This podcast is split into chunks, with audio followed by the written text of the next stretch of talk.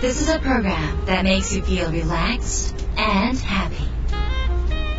Now it's time to open. Wada Cafe.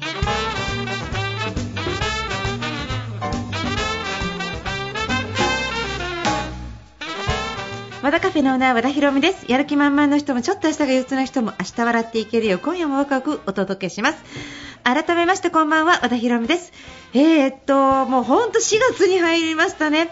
あのまあ、新入社員の方とかもいらっしゃると思うんですが、えー、ちょっと新しい職場とか新しい出会いとか、えー、いろんなドキドキがたくさんあるのが4月ですよね。あのそんなドキドキをですよねこの番組を聞いてくださっている方に、えー、ちょっとお届けしたいと思います、え今回はですね、え気になるゲストドキドキゲストですよ。ドキドキですよ、えどんな方かと言いますと実業家でビジネス書作家の岡崎勝弘さんをお迎えしました。覚えてる方いらっしゃいますでしょうか、え1年ぶり番組では2度目の登壇になります。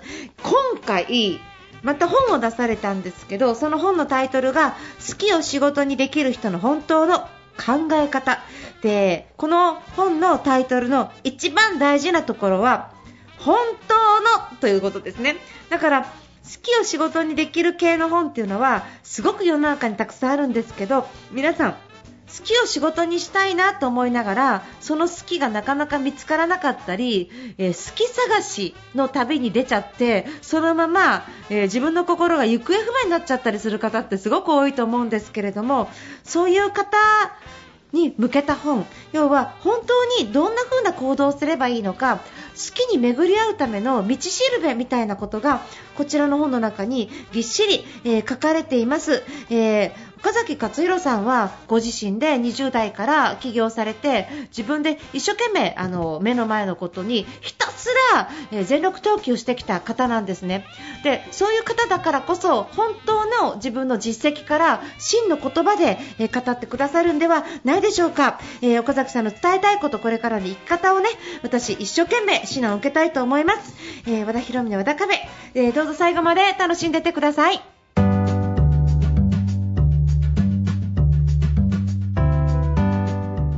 和田博美の和田カフェ今週はゲストをお迎えしました、えー、作家で実業家の岡崎勝弘さんです。よろしくお願いします、はい、よろしくお願いします。最近あのクラブハウスすごい毎日もうずっとコツコツコツコツされてもうクラブハウスのスターみたいになってますよね。頑張ってます。本当にすごい どこ行っても噂がすごい聞くしやっぱりあの人柄が出るんだなと思ってよかったですね。いい人でしょ？いやもうすごいいい人いい人。褒めて褒めて。私はあなんか岡崎勝弘さんの名前見ると行きたいなと思いながらちょっと人数多いかなとかっても遠慮していかないといけないます。ひろみさん来てくださると、うん、もうバーッと明るくなるから本当？むっちゃありがたいですよ。じゃあ行きますね。ぜひお願いします。できる限り、うん、常連になれないかもしれないけど行ける限り。行きます。な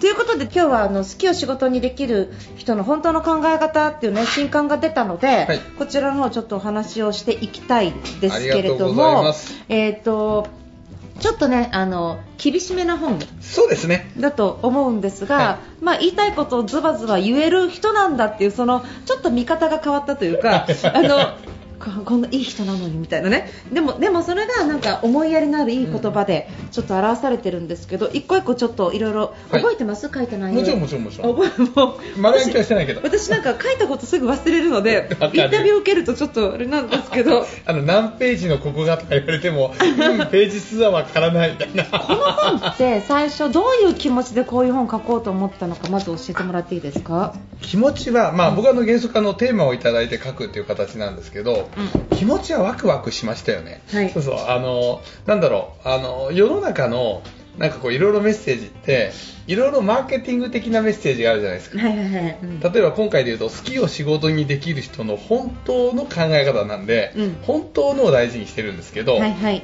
もしこれマーケティング的に考えたら、うん、好きを仕事にできる人の考え方の方が本当はいいですよね、はいはいはい、そうですね、ねうんうん、でこうあなたの好きなことやりなさいとか、はいはいはいはい、ワクワクしてたらいいですよとか、うんうん、思えば叶うよとかって、優しいこといっぱい書きたい人が多いと思うんですけど、はい、この本真逆なので、はいあのえ好きな仕事を好きを仕事にしていいんだと思って買ったら、はい、あのズタズタにされましたね。い 言われたことある？あ何人かの方。ああなるほど。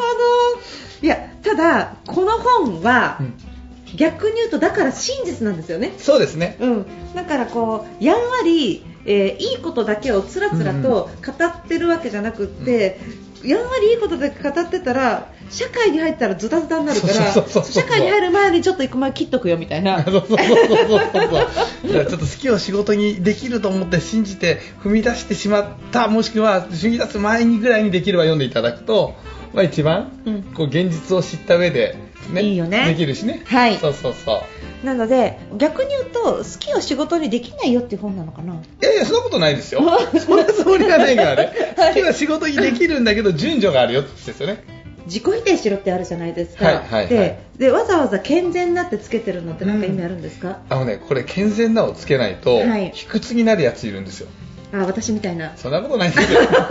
要点思考があるじゃないですか。はい、いやだから例えば、うん、よく経営者は、うん、あのね、自分の責任で生きてきなさいとか、はい、ベクトルは自分に向けなさいとか、はい、起きた出来事は、ね、基本的には自分が起こしてるわけだから人のせいにしちゃだめよとかってよくありますでしょ、うんうん、そういうアドバイスすると、うんありがちなのは、うまくいかなかった時に、ええー、どうせ私が悪いございますよみたいな、開き直るやついるんですよね。はいはい、ええええいますね。ね、だから健全にっていうのは、まあ、ある種謙虚に、素直に、あ自分にも悪いとこあるかもしれないよなとか、自分の持ってることも間違ってる部分あるよなってそういう姿勢を取ることによって、自分の知らないことまで受け入れれるわけですよね。ああ、うんうんうんうん。ね、自分が考えていること、自分の知っていることが全てじゃないぞって考えるために、別にね、こうなんか、えー、私は悪うございますとか、私はそんなようなことこと知らないので、ダメですよねみたいな卑屈になる必要はないんですけど、はい、自分が知っているものが全てじゃないよなっ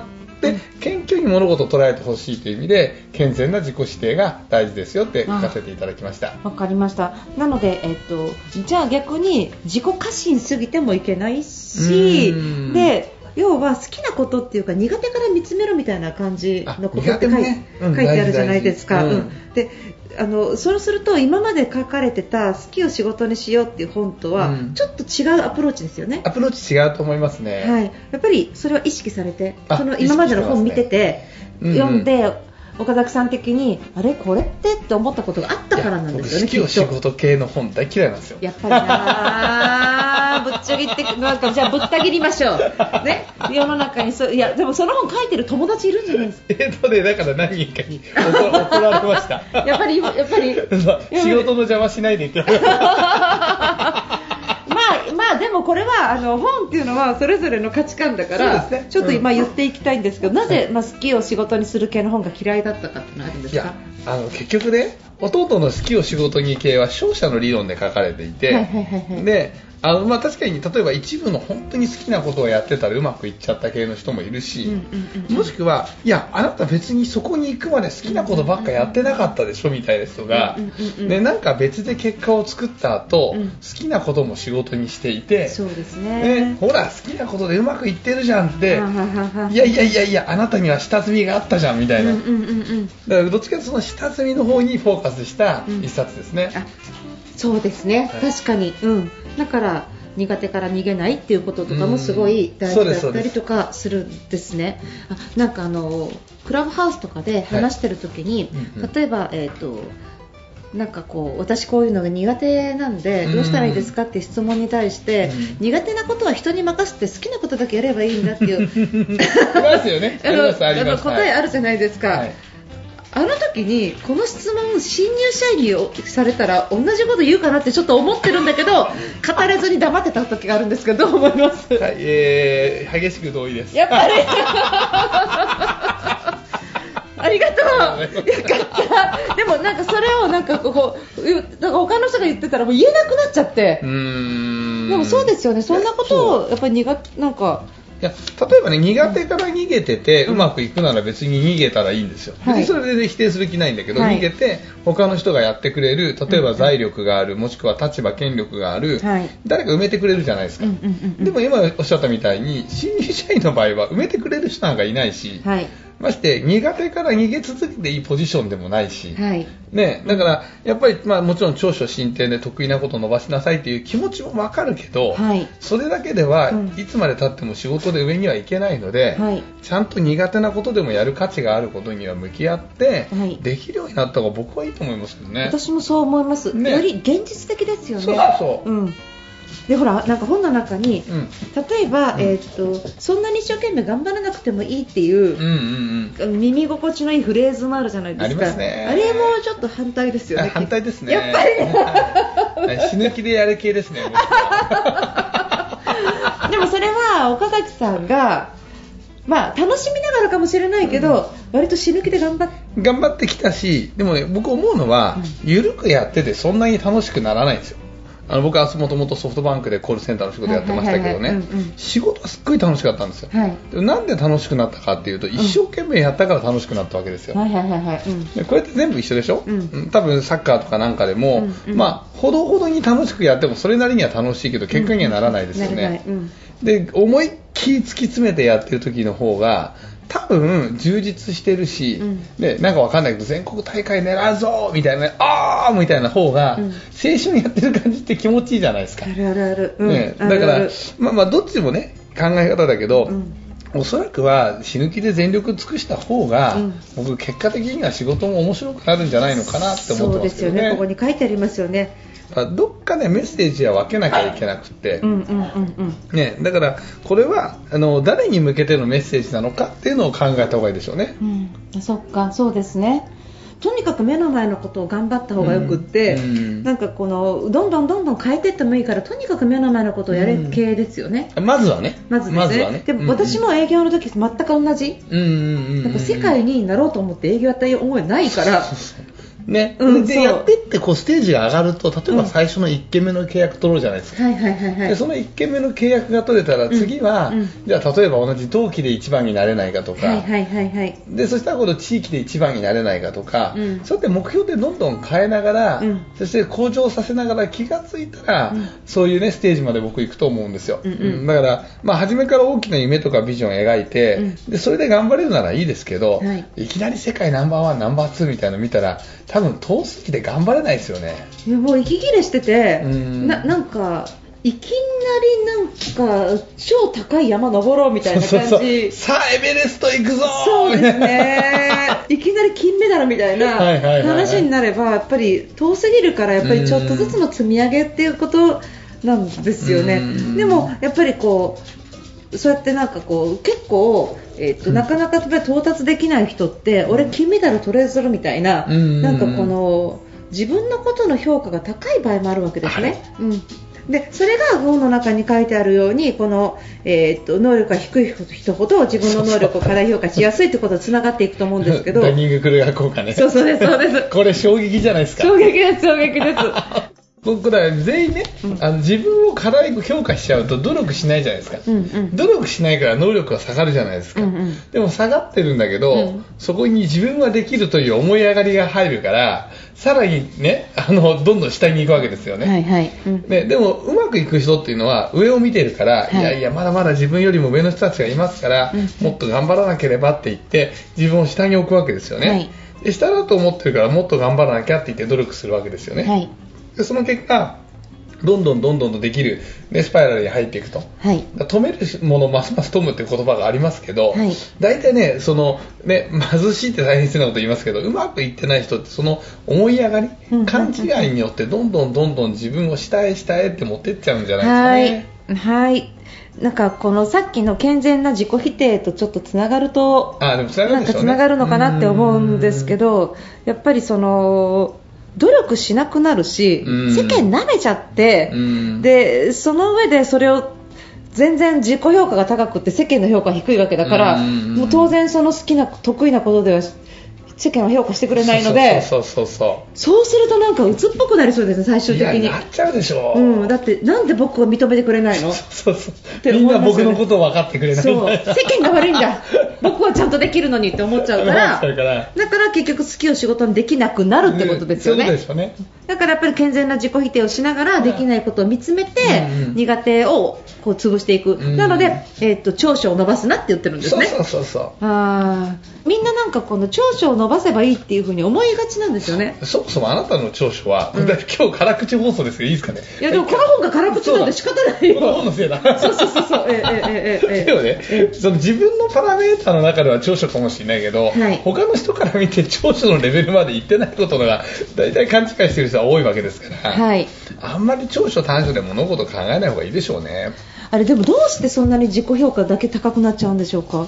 そのあのか勘違いしてしまうっていう。おそらくはこの書籍も書いた今日があるんですけど、うん、あのそうやってどっかであの表面的に装って格好つける癖がついちゃったと思うんですよね。はい。うん、よくペルソナとかあるじゃないですか。はいはいはいはい、ね、なんか賢そうな顔だけしてみるとか、ね、強そうなふりだけしてみるとか、そうやっていろんなペルソナをつけてごまかして生きていくと、はい、で多分人生のどこかで、うん、そういうあの要は自分を偽ったペルソナによってうまくいっちゃった経験がどっかにあるんですよ。ああうんうんうんそうすると例えば子供の時に賢そうなふりをしてたらみんなが認めてくれた、はい、そうすると振り演技で中身ないんだけど、ええ、表面的にごまかして、うんごまかしが効いちゃったもんだから、はい、ね、でそのままごまかし続けて、中身がなくなって、で結局セルフブランディングって話になるんですよ。なそこにつながった。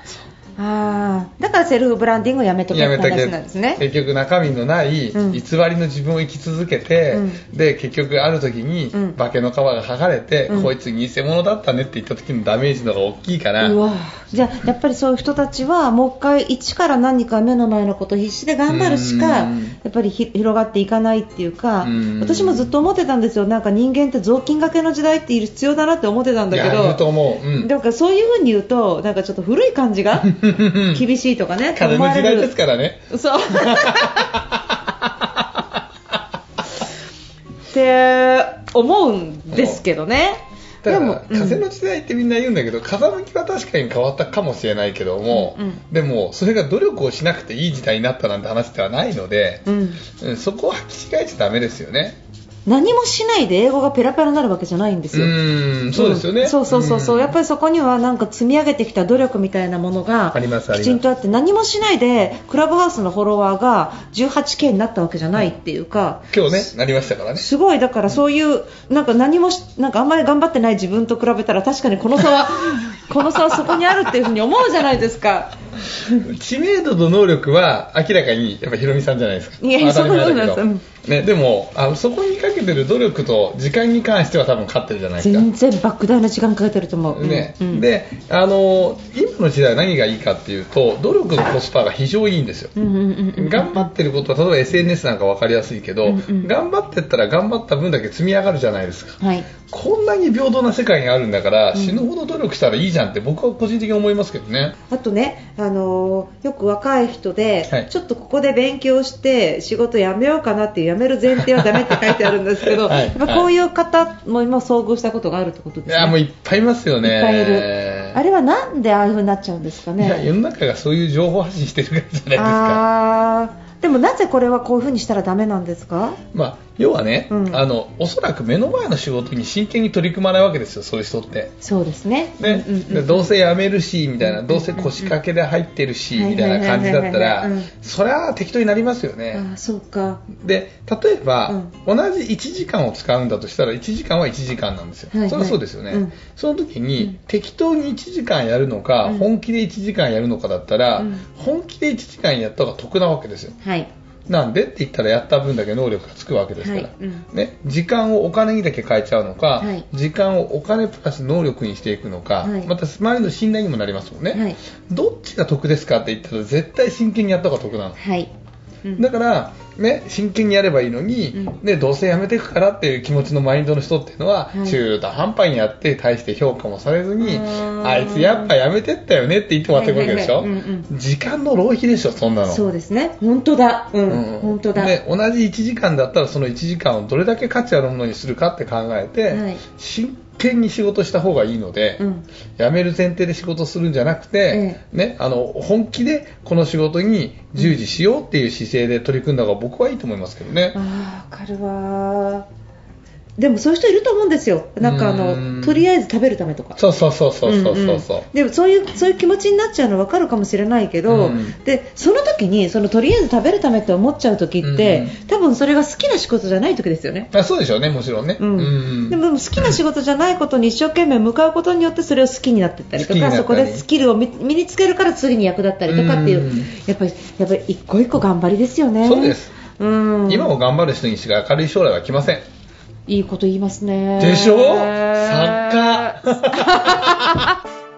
私の友達でむっちゃ意識高い人がいるんですけど、ええ、で人からやっぱりね意識高いとかって言って、揶揄されてるんですよ、うんうん、どれぐらい意識高いかっていうとうん、とえー、と毎朝5時に起きて、はい、ビジネス書1冊読んでそして1人で自撮りで動画を撮ってホワイトボードにまとめてそれを喋ってそして20分散歩して20分散歩して瞑想してで瞑想して、うん、そして瞑想した後に、時々なんか大悟がやってるなんかすっごいハードなトレーニングみたいなのを入れてる人がいるんですよ35歳。すごいっすね。あそれはもう素晴らしいけどそのままそのまま頑張って。サラリーマンでですよね、うん、サラリーマンですよ。だからあのうまくいってる人はいいんですよ、うん、だから意識高い系って、うん、あのよくね揶揄されちゃうのはどういう人かっていうと、口ばっか達者で努力しないやつなんですよ。そういうことなんだ、うん。うん、そういうのは僕は違うと思いますよ。やっぱ努力そんだけ努力してたらやっぱり実績なっても。ね。だからもう応援したいし、応援したい応援したい、ね、やっぱ頭いいです。だからすごいなって思うけどでもその人に対してこいつ意識高いからなっていう人も見るんですよ。ああなるほどね。なるほどね、うんうん、だからあの彼は孤独なんですよ孤独っていうか友達もいっぱいいるし仲間もいっぱいいるんだけど、でもあんまりそれ言えないの人に、うんうんうんうん、こんなことやってるっていうの言いたくないんだって、うん、なるほどね。でも意識高いのがいいって言われたらすごい嬉しいと思う、うん、だからなんでねそんな稼げてるかって。だって俺努力してるもんってはっきり言ったらいいしね。めちゃめだから本人に頑張ってるよねって言ったら、なんて返ってくると思います？えなんて返ってくるの？